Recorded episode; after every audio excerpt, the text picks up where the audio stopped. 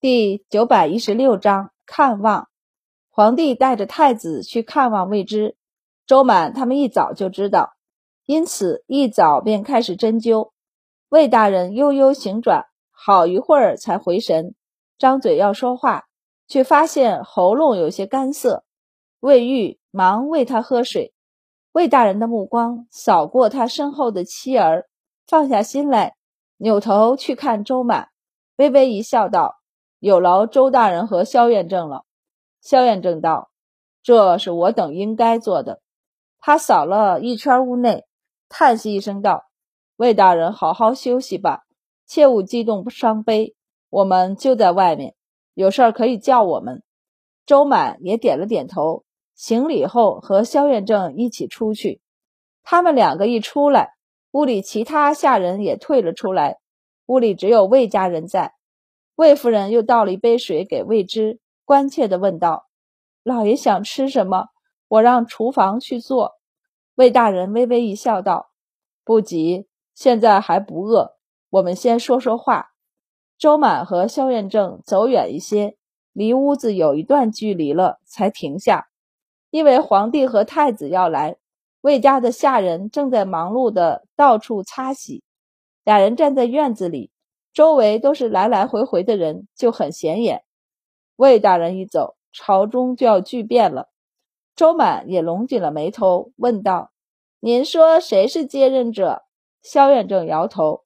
周满：“您是太医署署令，好歹是一署长官，三品呢，就没有一点消息？”萧远正道：“我还是你上官呢，要不是昨日我也在殿中。”我都不知道你悄无声息的还做了那么一件大事儿。周满道：“那不是我做的，是我侄子做的，我最多算知情。”萧远正就哼了一声。大家又不是傻子，当然看得出培育新道种是周满，或者说是周满白善几人的意思。周家也就是听从干活而已。不过周满要把功绩落在自个儿侄子身上。大家也不会反对，萧远正只是有些可惜，这么大的功劳，要是你或者白善来领，封侯都是可能的，只是你侄子来领，到底差了一些。封赏也是根据人的能力来的，周礼仲显然担不起封侯的赏赐，周满却是很心满意足。他道：“能从一小小的吏员擢升为六品四成。”我们家已经很满意了，别的小吏终其一生都难升品，他就六年的时间有此成绩，还有什么不满意的？萧远正摇了摇头，我知道的不多，但昨天下朝后，我跟在几位大人身后，他们可是说了，要是由你来领这个功劳，封你一个公主都能当得，这可是功在千秋的大功劳啊！周满道。没事儿，县主也够我当了，爵位又不是实职，并没有实权。他现在对这个不太感兴趣，他更感兴趣的是，验证过段时间我能去药房看看吗？怎么，你有新药方给药房？您别想了，我就是想看看我们太医署的药房是怎么样的，每天做的药多不多，赚不赚钱。萧远正现在听不得“钱”这个字儿，尤其是从周满口里蹦出来的钱，这让他总是有一种他在催他给钱的感觉。这两年和太医署申请公款最多的就是周满了。萧远正匆忙应了一声“可以”，便道：“你在这守着，我出去看看宫里来人了没有。”周满看了一下时间，拉住他道：“急什么？陛下善解人意。”肯定会留足时间给魏大人的家人。我估摸着要午时前后才来，我们再说说话。萧远正道：“不想和你说话。”周满猜的不错，皇帝和太子到的时候都快午时了。魏之已经和家人相处了一上午，他甚至精神好到下床走了一圈。魏夫人都产生了一种他要痊愈了的感觉。拉着周满和萧远正过来看了看，确定没有奇迹发生，这才红着眼睛去大门那里等着迎接皇帝和太子。魏之也想去，不过被大家拦住了。皇帝带着太子大步进来，看到魏之掀起被子要下床，他忙紧走两步上前将人按住。爱卿不必多礼，你快躺着。魏之，陛下，臣现在感觉是真的不错，刚还下床走了一圈呢。皇帝一脸的不相信，握紧了魏之的手道。我们君臣之间还需要这样的客套吗？魏之便懒得再解释，扭头对魏夫人笑道：“我想吃夫人做的鸡蛋面了。”魏夫人忙道：“我这去给你做。”然后行礼退下。魏之也没有留下儿孙在屋里，而是对他们道：“你们去帮帮你们母亲吧。”常玉就看了皇帝一眼，皇帝想了想后道：“你也去吧。”常玉便知道接下来的话不是他能听的，于是也行礼退下。站在一旁的周满和萧远正对视一眼，迟疑着想是不是跟着退下时，皇帝已经扭头看过来：“你们再给魏大人看看，我看魏大人脸色好了许多。”俩人应下，上前又给魏之摸了一遍脉后，摇头。魏之笑道：“陛下。”臣的身体，臣知道，这病也不是一天两天了，大家都有心理准备。此时实不必再挣扎，能活到今天，臣已经很满足了。皇帝道：“朕知道你挂念新道种之事，这是试验的册子，你看一看。”谷中立即将六本册子奉上来。皇帝道：“耳听为虚，眼见为实，看这记录的数字。”新道种应该是稳定下来了，你可以安心了。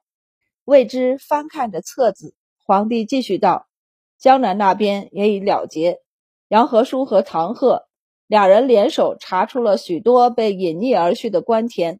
虽然江南一地士族和世家依旧强盛，但已不能再盖过朝廷，你大可放心。”魏之合上册子，沉默了一下后道：“陛下。”寻常百姓家喜欢依附世家豪族，是因为依附于他们，缴纳的钱粮要比给朝廷的要少些，利益动人心。在此基础上，一味的争斗只会使人心涣散。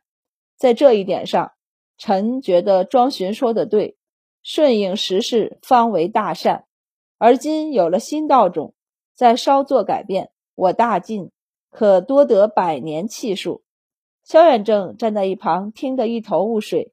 周满略一思索，便知道魏之是在劝皇帝不要将目光放在与世家豪族的争斗上。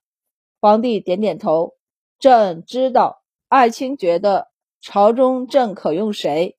这才是他带着太子来见魏知的主要原因之一。魏知也早有心理准备，到唐明辉克己公正。”皇帝想了想，道。河间郡王亦敏慧，魏之摇头。李尚书虽然忠心，但私心过重，怕是不能进门下省。唐明辉外，便是赵国公，还有剑南道节度使张明德。魏之推荐了几个人，喘了一口气后道：“臣所知有限，人是否得用，还请陛下仔细斟酌鉴别。之前魏之推荐的人才里，有好几个出了问题。”虽然人心易变，人也会随着时间改变，但变得那么面目全非，还是让魏之吃惊。所以他并不敢和皇帝保证这些人一定能做得好。皇帝就问道：“唐明辉去了门下省，那御史台怎么办？可交给刘慧或封良？”周满眼皮跳了跳，封尚书也就算了，他好歹是刑部尚书，但刘尚书。一个户部尚书怎么也去御史台？以他的圆滑，他能干好御史台的活吗？皇帝却点了点头，笑道：“朕也是如此想的。”他点了点自己的手指，问道：“卫青觉得杨和叔此人如何？”魏之挑着嘴唇笑道：“品如其貌，才更甚之。”皇帝也是这么认为的，点了点头，没有就这个话题深论下去。而是指着太子道：“爱卿觉得朕以后要把这孩子交到谁手里才好？魏之也看向太子，轻声道：“孔季久才高礼重，庄少傅平和有才，朝中有才有德者不少，陛下都可以为殿下请为师。习惯使然。”魏之说完，便劝诫起来，却是劝皇帝的：“陛下要严格要求储君。”但也不能过于宠爱别的皇子，尊卑有别。历朝历代有多少野心，就是因为尊卑不分引起的。太子低着头听着，老实的不得了。皇帝则是额头青筋跳了跳，但想到未知都这样了，他今天便不与他争。君臣两个谈了不少，最后周满几个还是和太子一起被遣出门外。连谷中都退了出来，君臣两个在里面说悄悄话。周满站在廊下，回想着刚才听到的话，心中稍稍激动。杨学兄这是苦尽甘来了，要被召回京城了。可惜了，这是从皇帝嘴里听到的机密，只能烂在肚子里。等回到青州，才能悄悄地和白善说一说。太子也在想刚才那场谈话。回神过来，便见周满正百无聊赖地点着脚下的泥土玩，他便问道：“一直忘了问你，听闻你四哥都从青州回来了，怎么明达他们不跟着一起回来？”周满道：“孩子还小呢，不好出远门，公主估计还得在青州住两年。”太子就毫不客气地翻了一个白眼儿：“我看是你们夫妻两个。”特意留了他们两个在那里给你们做白工吧。周满心中一虚，小声道：“那要不您和陛下说说，在青州给他们找个官职？青州有什么官职能给白二？”太子道：“连个县令的空缺都没有，姑总不能为了他就让别人给他腾位置吧？”这倒不至于，别的也可以嘛。周满道：“不在官职高低。”让他有事情做就行了。太子，他现在没事做吗？周满心虚了一会儿，小声道：“等我回去，我和白县令提一提，给白驸马开一份工钱。”太子挥手道：“姑不管你们这些事儿。姑问你，新道种一事，果然有白二郎的功劳？”周满连连点头：“当然是真的，虽然很少很少。”但其实我的功劳也不大，最大的还是我大哥大嫂和大侄子的。我庄子里的试验田一直是他们在打理。太子瞥了他一眼，见他还在热情地推荐自己的侄子，便问道：“你不会不知道吧？”周满一愣：“什么新稻种的事儿？你们还有封赏，只是现在未曾下旨而已。毕竟未知病重。”皇帝现在不太有心情封赏，虽然他没心情，但太子是知道内情的。毕竟父子两个讨论过，对上太子的目光，周满摇了摇头，太子便挥手道：“罢了，过一段时间你也就知道了。”皇帝和魏知在屋里聊了许久，周满他们腿都要站僵住的时候，皇帝终于高声让人进去。魏夫人收到消息。立即将面下了，不一会儿就端了一碗面过来。未知此时精神还不错，虽然脸色看着有些白，但还能坐着，笑吟吟地和众人说话。未知接过面，和皇帝道：“陛下，臣就不留您了，您和太子回去吧。”皇帝却摇头：“朕闻着这味儿不错，便带着他在你这里讨一碗面吃。虽然今天来。”问政是一个主要原因，但最重要的还是送别未知。皇帝自然是不可能就此离开的，未知却是真心希望他能走的。虽然他心底有很多话，可有些话也就只能在心里想想，是不能诉之于口的。皇帝再留在此处，他怕临死前会忍不住说出来。他死了，自然可以一了百了，但他还有儿孙呢。皇帝是大气，但有时候也极小心眼儿。万一他那些心里话真的让他犯了左性，以后怕是要算在他的儿孙头上，所以魏之极力劝诫皇帝离开。陛下不能在宫外久留，您能来看臣这一趟，臣已是万分感动。皇帝也感动地握着魏之的手，然后表示他就是不走。魏之无语，他不由看向人群之后的周满。周满接触到他的目光，想了想后道：“陛下。”您的身体也才好，不能过了病气，还是回宫去吧。